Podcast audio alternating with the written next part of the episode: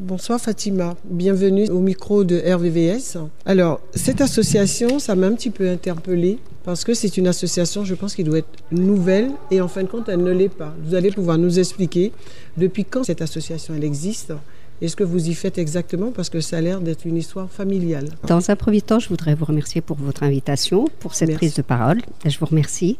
Et donc, euh, l'association Dans les yeux des gazelles a été créée en 2011 par trois personnes. Et euh, comme vous avez dit, familial, parce que par mes origines, effectivement, moi j'ai pu constater, mais à l'époque, euh, le travail des petites filles. Et donc, c'était pour encourager la scolarité des jeunes filles, surtout en milieu rural. À savoir que le Maroc, entre-temps, a légiféré et a mené beaucoup d'opérations pour encourager effectivement la scolarité des jeunes filles. Et en parallèle, on a eu une réflexion, c'est euh, faire des ateliers en France pour accompagner les femmes vers leur développement personnel, vers leur autonomie. Alors, comme vous disiez à l'instant, ça part d'une histoire familiale. Exactement. Et là, vous venez en aide, si j'ai bien compris, aux mères de famille principalement des mères de famille.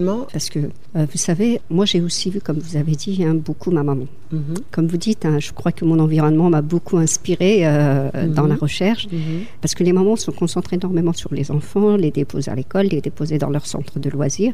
Et euh, donc, quand les enfants deviennent de plus en plus autonomes, et eh ben, la maman souvent se retrouve face à elle-même.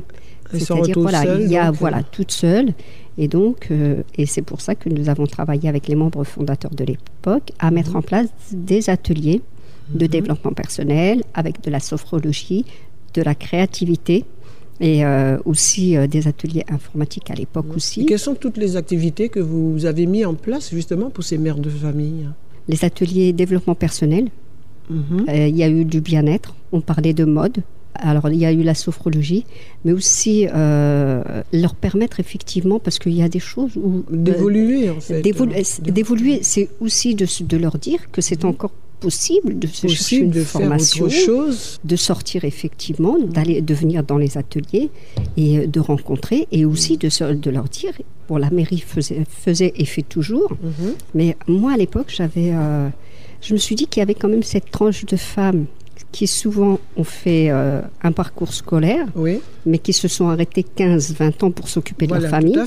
C'est pour ça que voilà, et après leur dire il y a des formations. Il faut réagir. Il faut, voilà. Là, il faut réagir. Euh, c'est surtout ça, d'ailleurs. Exactement. Mhm. Sincèrement, beaucoup. Euh, moi, j'ai vu des femmes qui venaient aux premiers ateliers et qui après, elles ont. C'est pas forcément l'autonomie financière. Hein, c'est vraiment. C'est plus un équilibre. C'est un équilibre social.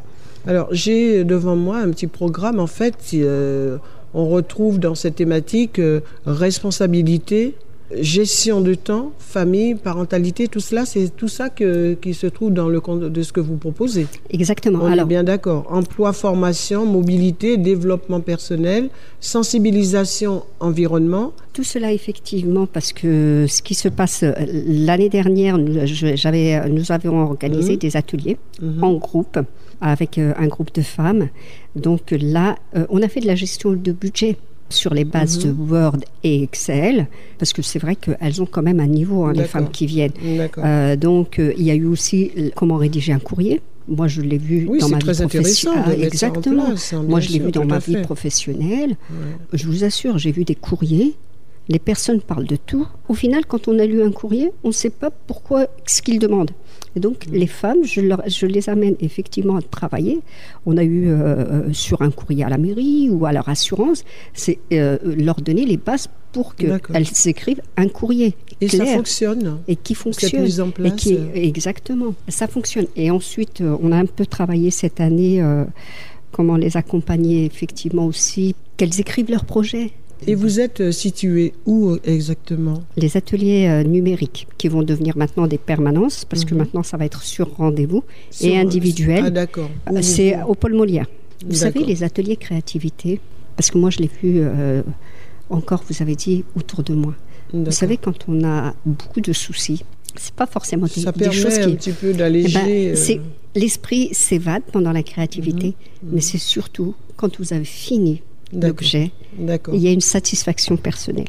Si je devais, justement, je le dis à tout le monde, envoyer les auditeurs d'RVVS vers vous, Le numéro de téléphone, le 06 09 68 65 73. Sinon, il suffit de taper sur, euh, sur Internet. euh, il y a une page Facebook. Facebook euh, oui, une page Facebook. Et ensuite, euh, voilà, à partir de cette année, ce sera des permanences individuelles. Je vous Je vous remercie pour votre invitation. Mais je vous en prie. Et puis, euh, longue vie à RVVS. hein. Ben oui, mais oui, nous continuons. hein. Nous sommes en chemin d'ailleurs. Merci à vous et puis je vous dis à très bientôt. à très bientôt. Je vous remercie. Merci à vous. Merci. Au revoir.